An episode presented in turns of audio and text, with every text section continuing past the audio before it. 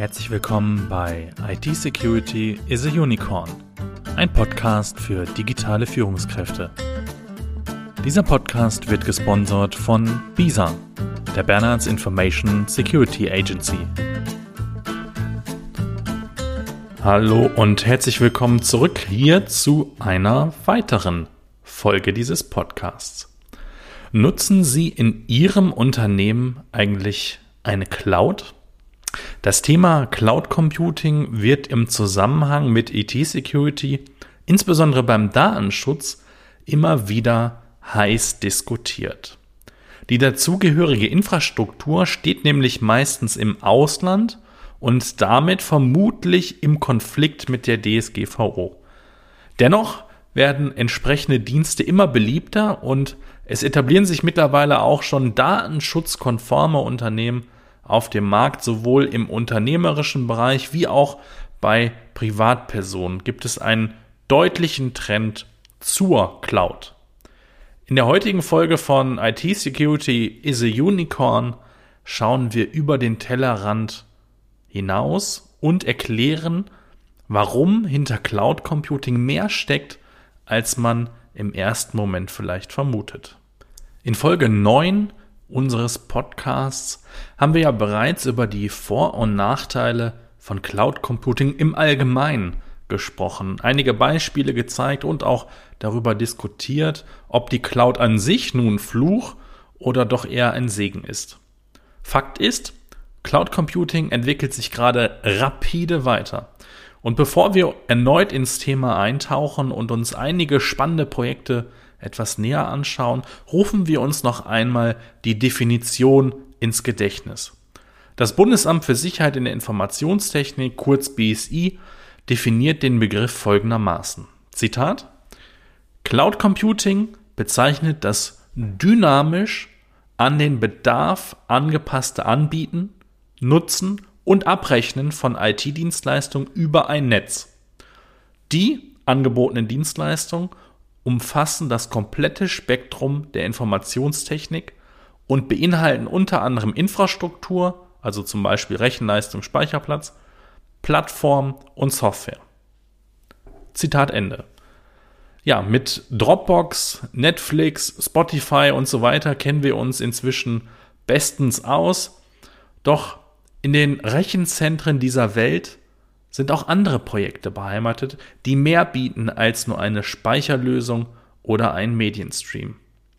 Heute soll es um Projekte gehen, die eventuell nur in einer Cloud umsetzbar sind. Denn dorthin lassen sich inzwischen sogar komplette Computer und Netzwerke verlegen. Wer früher sehr viel Rechenleistung benötigte, musste tief in die Taschen greifen und in leistungsfähige Computer investieren. Und neben den Anschaffungskosten sind natürlich auch Wartung und Defekte immer ein Thema. Doch inzwischen kann man bequem genau die Rechenleistung mieten, die man gerade benötigt. Besonders in wissenschaftlichen Bereichen hat sich Cloud Computing deswegen in den letzten Jahren durchgesetzt. Mit dem Aufkommen neuer Technologien wie Deep Learning, künstliche Intelligenz und so weiter sind die Leistungsanforderungen enorm gestiegen. Denn Rechenleistung spart Zeit und damit auch Geld. Aber auch in anderen Branchen wird Cloud Computing immer populärer. Spielefans zum Beispiel mussten früher für die neuesten Games entweder ständig am Computer schrauben, um die Leistung aufzustocken oder irgendwie zu verbessern, oder auf eine neue Konsolengeneration umsatteln. Auf Basis von Cloud Computing bieten nun verschiedene Anbieter inzwischen Gaming als eine Dienstleistung an, also nichts weiter vorausgesetzt als ein aktives Abonnement und ein Gamepad. Um besser zu verstehen, wie groß der Einfluss von Cloud Computing wirklich ist, schauen wir uns einige Beispiele genauer an. Beginnen wir mit Deep Learning. Dazu machen wir einen kleinen Exkurs in die Welt des Machine Learning. Zusammenfassend kann man die Technologie folgendermaßen beschreiben. Deep Learning ist eine spezielle Methode der Informationsverarbeitung und ein Teilbereich des Machine Learnings. Die Funktionsweise ist dem menschlichen Gehirn nachempfunden. Auf Basis vorhandener Informationen und bereits existierenden Verknüpfungen, auch neuronales Netz genannt, werden dann weitere Inhalte verknüpft. Das Resultat ist dann eine künstliche Intelligenz, kurz KI, die in der Lage ist, zum Beispiel Prognosen oder Entscheidungen zu treffen und diese selbstständig sogar zu hinterfragen. Das Gelernte wird also kontinuierlich optimiert und der Mensch greift in diesen Prozess in der Regel auch gar nicht ein.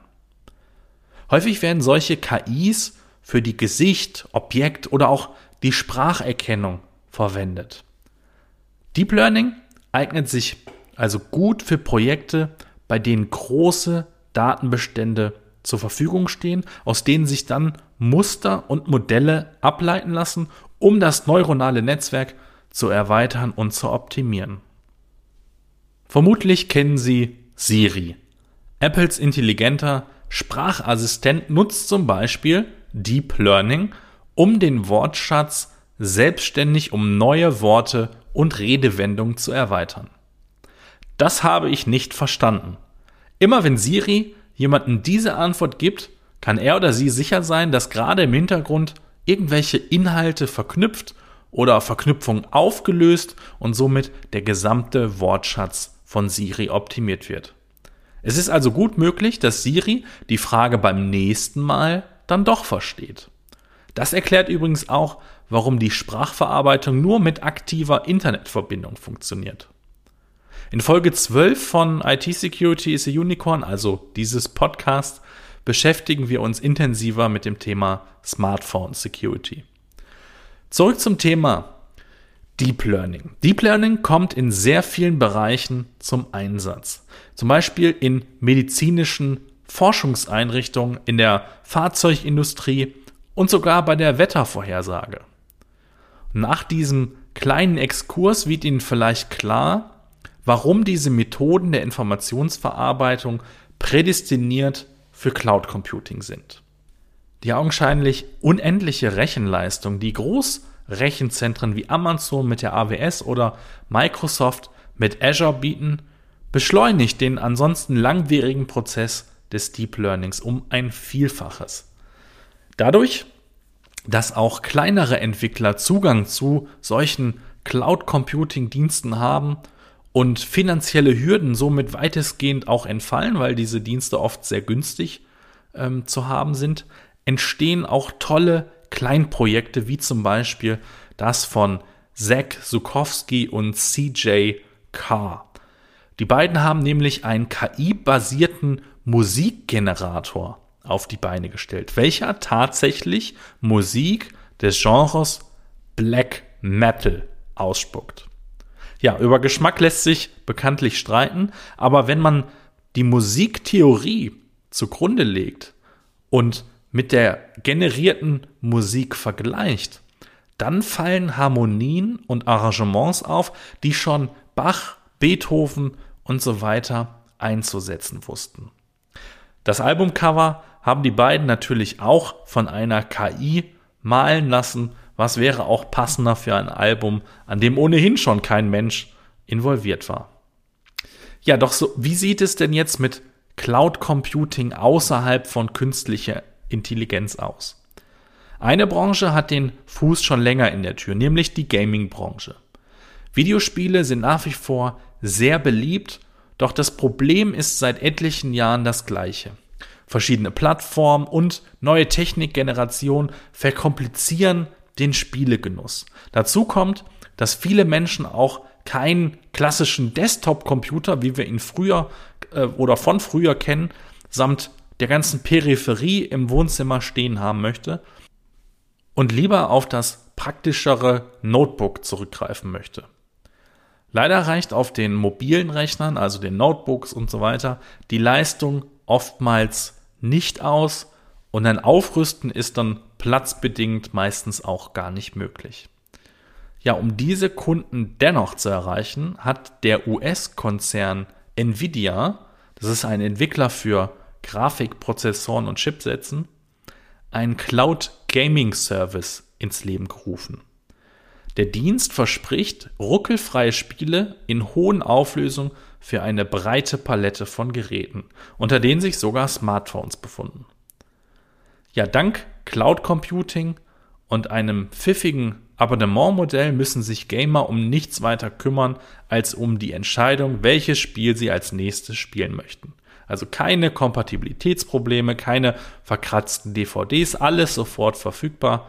Die einzige Voraussetzung ist eine gute Internetverbindung beim Kunden und den Rest übernehmen die Großrechenzentren.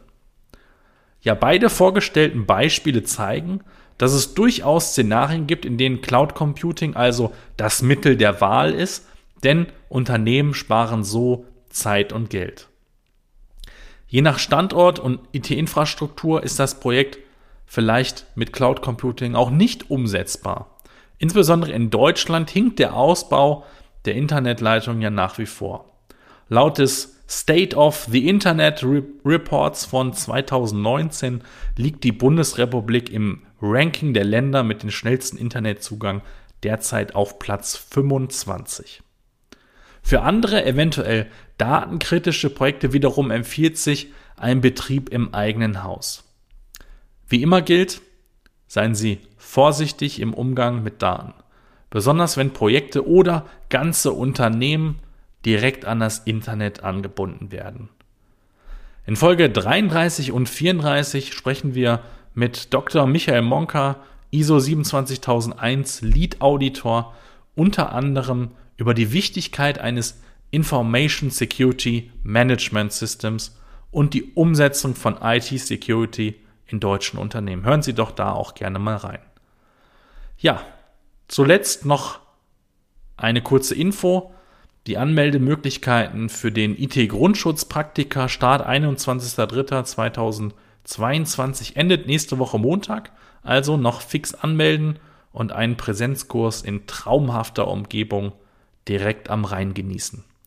Darüber hinaus möchte ich gerne Werbung machen für die Security Week von Werner Theiner, bei der ein Tag aus Bonn aus unseren Räumlichkeiten gestreamt wird. Das sind vier Tage mit unterschiedlichen Formaten und Themen, die Sie in dem Bereich IT-Security auf den aktuellen Stand bringen. Schauen Sie doch gerne mal auf www.security-week.de vorbei und melden sich kostenlos an.